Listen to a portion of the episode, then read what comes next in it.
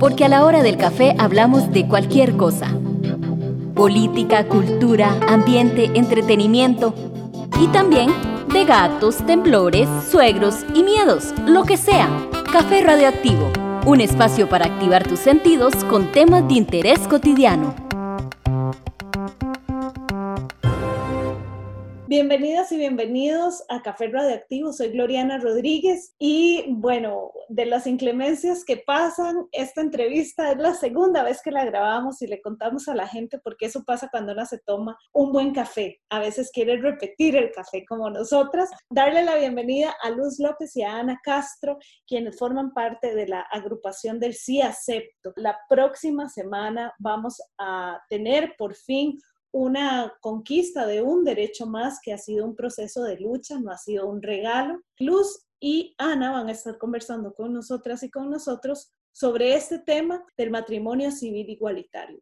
En esta semana han habido una serie de emociones y una serie de subibajas. Hola, hola, gracias por tenernos acá por segunda vez, nos encanta. Gracias de veras, Glory. Muchas gracias, Glory. Pues mira, lo que hemos estado viendo es el resultado y lo que va a suceder la semana entrante es el resultado de una lucha ya de 40 años en la reivindicación de ese y de muchos otros derechos de la población LGTBIQ Este particularmente lo que pasa es que es la reivindicación o la dignificación de un derecho que crea roncha, que hace que arda porque hay cierta población conservadora, por las razones que sea, que sienten que históricamente han sido las dueñas y los dueños, digamos, de este derecho, particularmente con esa palabra. Y bueno, y entonces se sienten de alguna manera amenazados o amenazadas y crean toda una situación, un discurso para que la población que les sigue y hasta la que no les sigue les crea que eso, digamos, dañaría el concepto de la familia tradicional, que es la familia que ellos entienden como única posibilidad de familia, consecuentemente también, digamos, la reproducción y la existencia de la raza. Y una serie de conceptos ya sin mencionar, eh, además, el hecho de que pues lo mezclan lo político y lo civil, particularmente lo civil y lo, y lo de derechos humanos, con lo religioso y por lo tanto con lo moral, y ahí es donde se hace todo ese revoltijo que en este momento es de lo que está, digamos, permeando que volvamos a estar polarizados y polarizadas cuando ya esto es una página que históricamente Costa Rica debería de haber pasado. Y es curioso mencionar lo siguiente, en el año 2006, una sentencia de la sala constitucional invitó a la Asamblea Legislativa a legislar hacerle un marco legal a las uniones de las parejas del mismo sexo. Es decir, no estamos hablando de 18 meses, como están eh, pretendiendo los diputados, que no tuvieron tiempo como de, como de ordenar la casa y demás, sino que esto ya tiene una cola que data de 14 años, 14 años en donde los mismos partidos que hoy están pidiendo o las mismas direcciones políticas que hoy están pidiendo que les den un chancecito más de otros meses más para poder acomodar la legislación a lo que ya es una sentencia en firme de la sala constitucional, son las mismas que durante, y, otros más, eh, digamos, de partidos políticos, son los que durante 14 años han votado al basurero, han impedido que la Asamblea Legislativa, digamos, entrara a conocer ese tema. Por supuesto que tuvo que ser entonces por otro lado, a raíz de esa sentencia del año 2006, es que la expresidenta de la República, doña Elena Chacón, le hizo la consulta a la sala a la sala a la Corte Interamericana de Derechos Humanos. ¿Qué debemos hacer en este caso? Por supuesto, ya más agua había pasado debajo del puente, la, la, Corte Interamericana le dijo a Costa Rica, bueno, miren, es que esto es un asunto que ya no merece ni siquiera ulterior discusión. Es inconstitucional cualquier legislación que se interponga al derecho de las parejas del mismo sexo a poner sus relaciones dentro de un marco legal. Todo esto se cruza con un recurso que ya se había planteado de nuevo ante la sala constitucional que provoca la sentencia del 8 de agosto de 2018, por la cual la sala dice, señoras y señores de Costa Rica, el inciso 6 del artículo 14 del Código de Familia, que decía en ese momento, es prohibido el matrimonio entre, dos puntos, inciso seis, personas del mismo sexo, es inconstitucional, por lo tanto, bórrelo. La sentencia debió haber quedado hasta ahí y debió de haber entrado en vigencia ipso facto, lo más la sentencia se hubiera publicado como entran en vigencia, así pues las sentencias dictadas por la sala. Lo que pasa es que la sala quiso aquí adobar el asunto, quiso ponerle quiso como tirarle una pelotilla a la Asamblea Legislativa, probablemente quiso también que la población civil digiriera el asunto, probablemente no quiso echarse la, la responsabilidad al 100.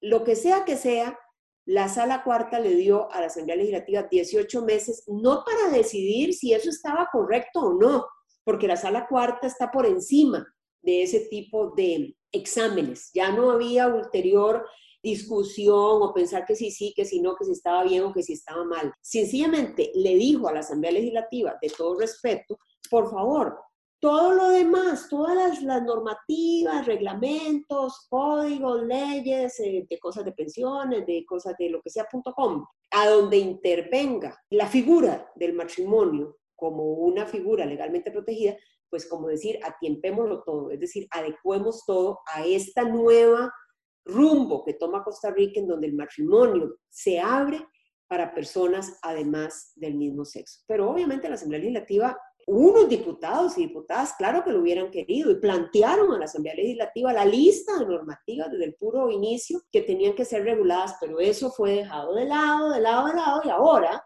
como una zancadilla oportuna, política, totalmente que tiene una mala intención evidente, pretende que la sala constitucional les dé un tiempo más y ese tiempo más además totalmente retorcido en su solicitud porque indican que el tiempo se contaría de 18 meses mínimo a partir de que quede superada la pandemia del COVID-19, es decir, la, la pandemia del COVID-19 nunca va a quedar superada, es un virus, eso ya está, ya entró al planeta, ya, ya es una realidad, pero digamos que, bueno, que podría estar controlada en uno, dos, tres, cuatro, cinco años, no sabemos, eso depende de factores totalmente externos a Costa Rica, que si la vacuna, que si sí, que si no, que si la ciencia, etcétera.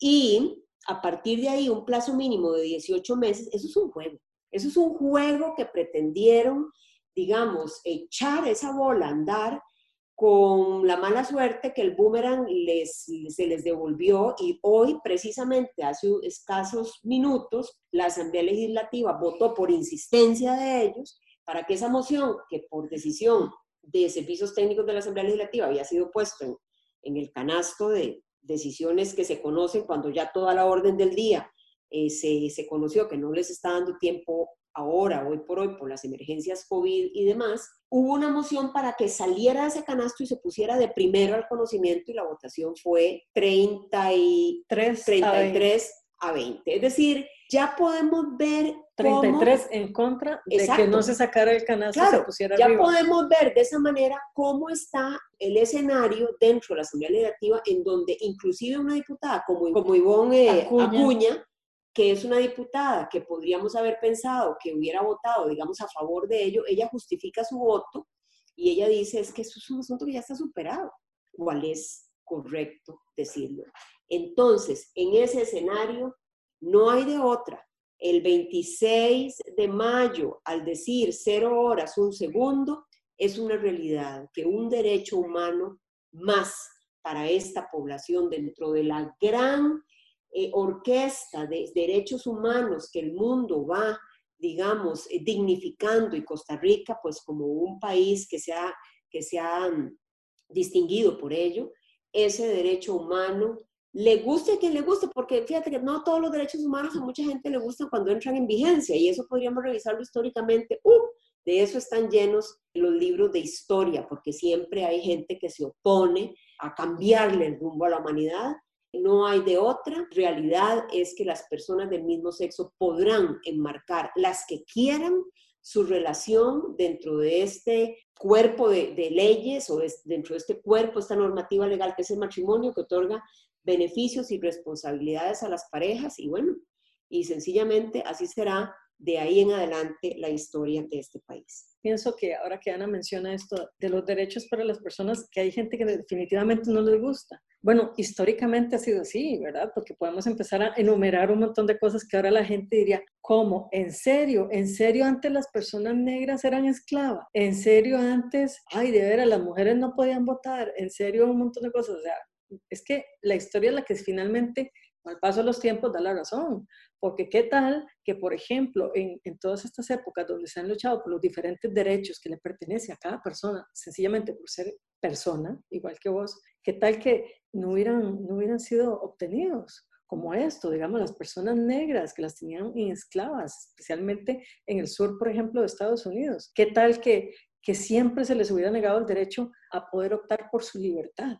A que se obtuviera por su libertad. De, seguían igual un montón. ¿Qué tal que las mujeres, las que empezaron hace más de 100 años para lograr el voto femenino, no lo hubieran hecho? Seguiríamos las mujeres sin votar. O sea, ¿qué tal un montón de cosas? Por ejemplo, estuvimos viendo hace unos días una serie donde estábamos viendo que las mujeres en, hace 100 años en España, por ejemplo, su esposo la podía tratar como le diera la gana, pegarle, engañarla con tres mujeres más o con cuantas quisieran, y ella no podía ir a solicitar el divorcio. Ella no podía, bueno, ni siquiera se llamaba divorcio, era anulación del matrimonio. Ellas no podían hacerlo y tenían que seguir llevando golpes, insultos, maltratos, engaños con otras mujeres porque ellas no tenían la opción de ir a solicitar la anulación del matrimonio. Solamente el hombre podía hacerlo. Y como él era el que manejaba todo, entonces ahí la seguía teniendo de esclava y sirvienta en la casa. O sea, es que son tantos ejemplos los, que hay en, en la sociedad que uno dice, qué ridículo el que estamos haciendo ahorita, qué ridículo el que tenemos que soportar por parte de un grupúsculo. Es que veámoslo así, Costa Rica, ya no sé ni cuántos millones de habitantes somos, cinco y pico, seguramente, cinco y pico. ¿Y cómo es posible que esos cinco y pico millones de habitantes sean 30 o 20 o 15 personas que son las que se supone que legislan por el bienestar de todos los habitantes de este país, sean las que vayan a decirte si podés o no podés casarte legalmente con la persona que amas, sin importar tu sexo ni el de la otra persona. O sea, ¿cómo es posible eso? Es que viéndolo así en perspectiva desde arriba, una dice, ¿qué es este ridículo de raza humana? ¿Qué es esta vergüenza de raza humana? ¿Quién le da el derecho a esa persona de decidir sobre los derechos que a mí me pertenecen solamente por ser persona? Una persona igual a esa que está queriendo negarme los derechos. Y yo he tenido unas ganas, y se lo he venido diciendo a Ana estos días, ¿cómo es posible que, que nadie en la Asamblea Legislativa, ninguna de las diputadas o diputados que ahora estuvimos viendo, escuchando las justificaciones en esta votación de la moción para que no sacaran eso del canasto, que se echaron unas justificaciones por las cuales dijeron, no voy a votar por eso, maravillosas, hermosas, y les faltó así un poquito para decir algo que es lo que yo vengo diciendo, o sea, ¿cómo es posible? Si yo estuviera ahí en la Asamblea Legislativa, me levanto y digo, señoras y señores, ubíquense, ubíquense. Sus salarios son pagados también por la comunidad LGTBIQ más. De ahí vienen sus salarios, sus salarios millonarios de 4 o 5 millones de colones. De ahí vienen. Ese dinero, ¿por qué no lo rechazan? ¿Por qué no lo rechazan? Porque viene de una comunidad que ellos no consideran con los mismos derechos que ellos tienen. Entonces, es como un ridículo verdadero el que estamos haciendo y, yo siento que a la gente lo primero que le tiene que quedar muy claro a toda la gente de este país es que la Asamblea Legislativa no tiene que aprobar nada de la entrada en vigencia del matrimonio igualitario, que a partir del próximo martes, del 26, ya se va a llamar solamente matrimonio.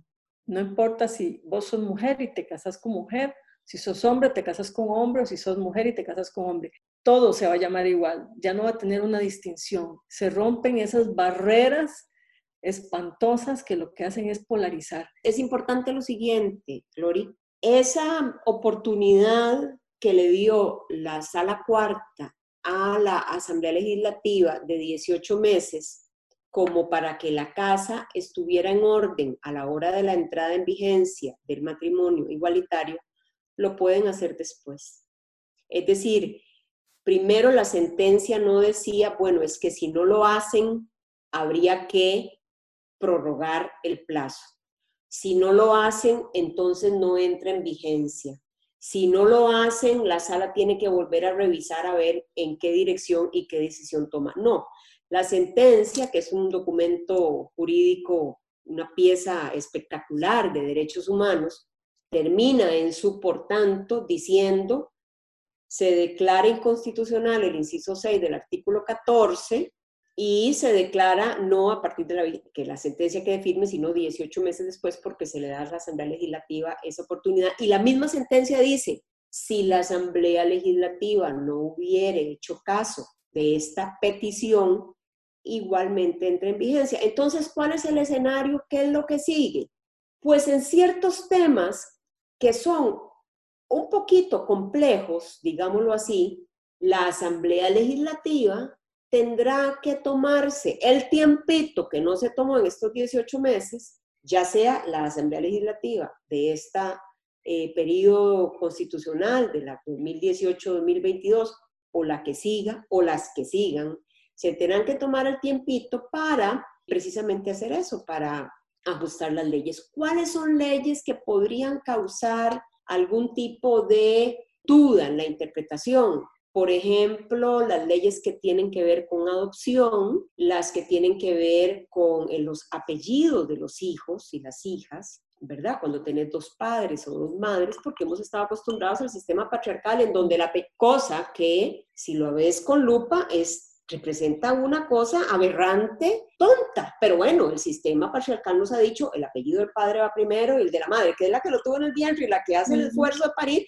bueno, va de segundo, ¿verdad? Y la que finalmente termina criándolos y cosas de ese tipo, ¿verdad? Serán las que se tendrán que ajustar no es crear legislaciones nuevas y hacer toda una parafernalia, ajustarse a los nuevos tiempos, porque sí, va a haber adopciones, sí van a haber hijos e hijas que van a nacer de esas relaciones. Cuando usted tiene una relación de dos mujeres que son dos vientres, ya sea por inseminación artificial o por relación natural con eh, física, eh, con biológica, con el, con el proveedor de, del Y o del X, no sé, ¿verdad? Pueden hacer hijos de esas relaciones. De una relación de dos hombres pueden adoptar o puede alguno de ellos inclusive traer hijos de otras relaciones. El escenario es enorme, la sombrilla es enorme y seguir hablando de una familia tradicional que hace votos frente a un sacerdote, porque entonces también le meten la religión, ¿verdad? Y que son formadas por hombre y mujer, ojalá machitos y ojos claros y además de buena posición económica, porque todo eso tiene, entra dentro del paquete, ¿verdad?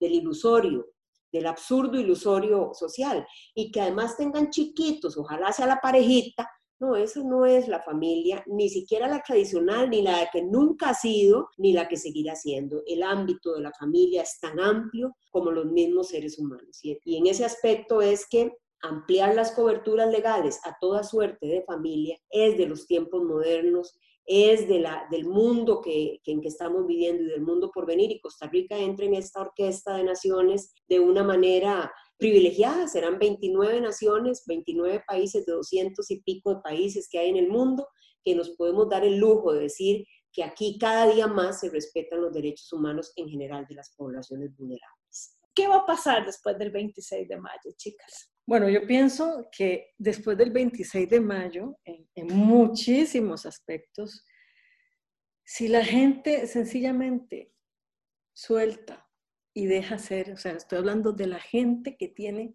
problemas, severos problemas, cuando una dice así como en broma, está en contra de eso, de paguese a ver, ¿verdad? Porque, digamos, una dice, porque alguien puede tener problemas con esto, digamos, ¿cómo le va a afectar directamente a una familia tradicional, ¿verdad? Del hombre, la mujer y los hijos, porque para mí una familia es desde que conformas una pareja.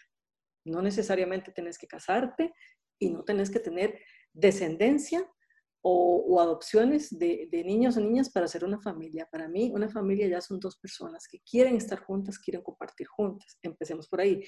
Entonces, a todas estas personas que les cuesta tanto y que piensan que, que se va a destruir la familia como la conocen, que piensan que entonces ya todo el mundo para el infierno, que de por sí no existe, y que todas las cosas peores van a ocurrir aquí. Si esas personas se dan el chance de sencillamente soltar, se van a dar cuenta, así se van a dar cuenta que después de que entre en vigencia el matrimonio para las personas del mismo sexo, todo va a seguir igual, todo va a seguir idéntico, con la diferencia de que muchas cosas positivas se van a empezar a dar, porque en el momento que eso pase, ya mucha gente se va a empezar a sentir muy segura, muy segura a nivel legal, parejas que tienen muchísimos años de estar conformadas y que han estado deseando que esta figura ya exista en el país para poder asegurarse más como pareja. Eso no le quita nada a otra pareja que ya está casada o que tiene 50 años de estar casada.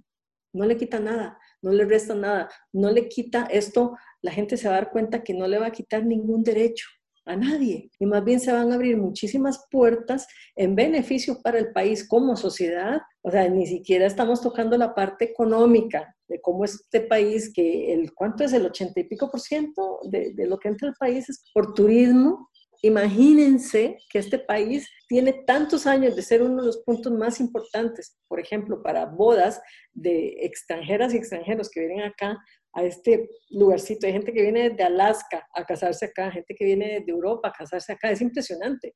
Y nosotros lo sabemos, pues trabajamos en eso también. Yo nada más me imagino toda esta gente que viene a Costa Rica y que ha deseado venir a casarse aquí que son de la comunidad, ahora van a poder hacerlo. Imagínense las divisas, que eso significa también para el país. Imagínense lo que es que una sociedad se sienta más tranquila, más segura y empiece a respirar, que ya finalmente por este lado, porque todavía faltan muchísimas cosas más para muchas personas, que por este lado ya puedes empezar a caminar en el mismo nivel de acera que las otras personas, que no estás en desventaja que si se te enferma tu pareja y, tiene que estar en un hospital público, podés ir a verla con todo el derecho, podés pasar la noche ahí con esa persona, podés decidir qué hacer con esta persona. Eh, si, si, se, te muere o si se te va a morir, que la persona que ama le, le, diga, quiero, no sé, que me incineres, quiero que me enterres en tal parte. O sea, son tantísimas cosas. Entonces yo siento que a partir de ese día, primero Costa Rica va a cambiar definitivamente.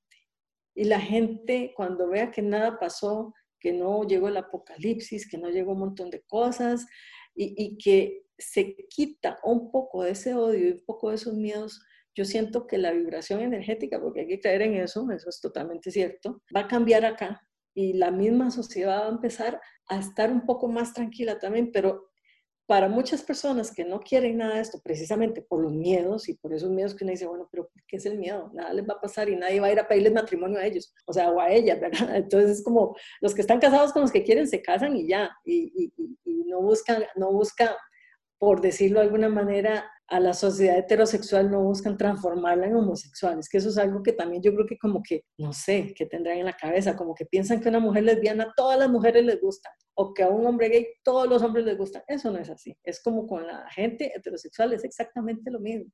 Entonces yo siento que todo eso puede cambiar para bien y esta gente va, la que más le cuesta, va a tener que pasar ese trago amargo para ellos, ¿verdad? Porque para ellos va a ser amargo, y una vez que lo hagan, se van a dar cuenta que todo sigue igual, que todo está igual, que no se abrió la tierra en dos y nos tragó a todos. O sea, es que también mucha cosa sabemos que es de la parte religiosa, ¿verdad? Y eso, la religión ha dañado muchísimo porque ha manipulado muchísimo y a la gente que es totalmente ciega con, con, una religión y que no se pregunta nada, que son los siervos que más necesitan todas las religiones, aquí estoy hablando de todas, esa es la que más les cuesta porque están manipulados totalmente por, por las religiones y lo que menos hacen es dar amor, que se supone que las religiones lo que siempre dicen, no importa de cuál sea, siempre te dicen Dios es amor.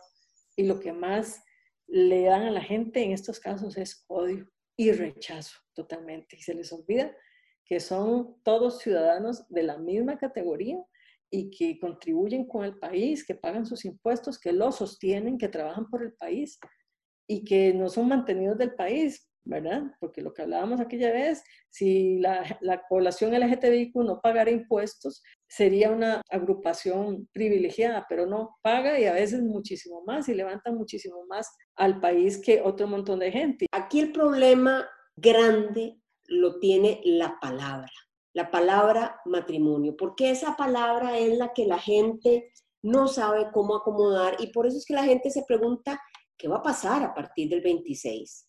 Si uno se va al origen de la palabra matrimonio, tiene que ver con mater, con lo que le pertenece a la madre y lo que le pertenece a la madre es la maternidad y se usó antiguamente para asegurarle a la madre que los hijos que tenía eran de cierto varón y darle en ese sentido, digamos, una protección legal. Igual que patrimonio, que sería la palabra que le corresponde al pater familias, que tiene que ver no solamente con los derechos sobre los bienes que le pertenecen a él, sino además con los derechos en todo sentido en esa relación con la madre, inclusive de sus hijos, incluida la madre de sus hijos. Pero bueno, la palabra que prevaleció, porque en el pasado esa palabra matrimonio ni siquiera se usaba.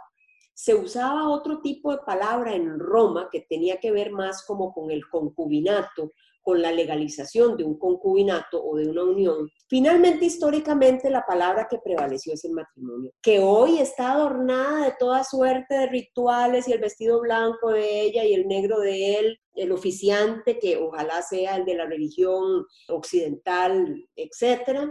Y entonces creemos que digamos que al haberle otorgado o al otorgarle a las parejas del mismo sexo su posibilidad de unirse y bajo esa palabra es manosear y es, digamos, lodar eso que es una palabra que es exclusiva. Una gente dice institución creada por Dios, ojo, ya hasta ahí llegan las creencias de mucha gente, pero que una palabra que es exclusiva de la unión de hombre y mujer y ojo, para tener hijos.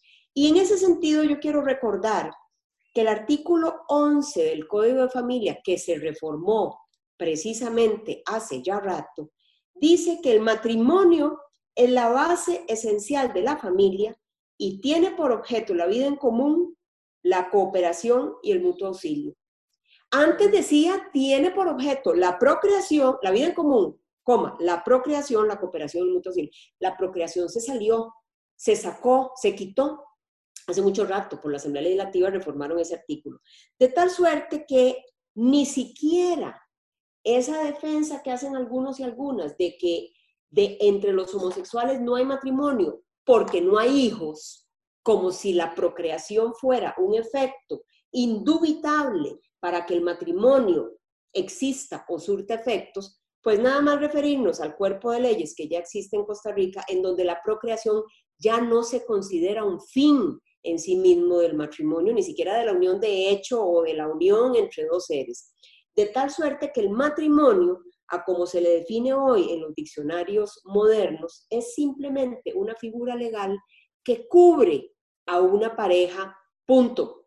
Esa pareja puede ser hetero o no heterosexual. El matrimonio es un cuerpo de leyes que cubre y protege los derechos y las obligaciones de una pareja.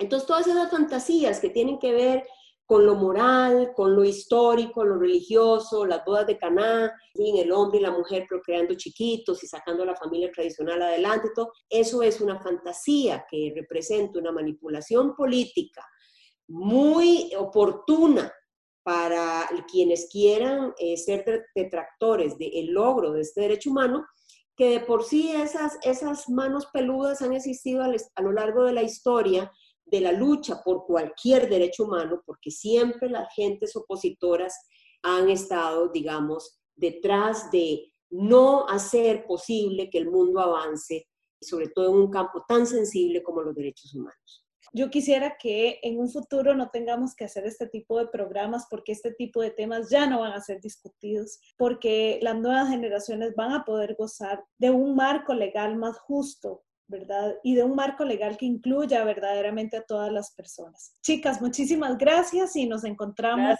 en otro Café Radio. Gracias a ustedes. Gracias. Un espacio producido por Radio U desde la Universidad de Costa Rica.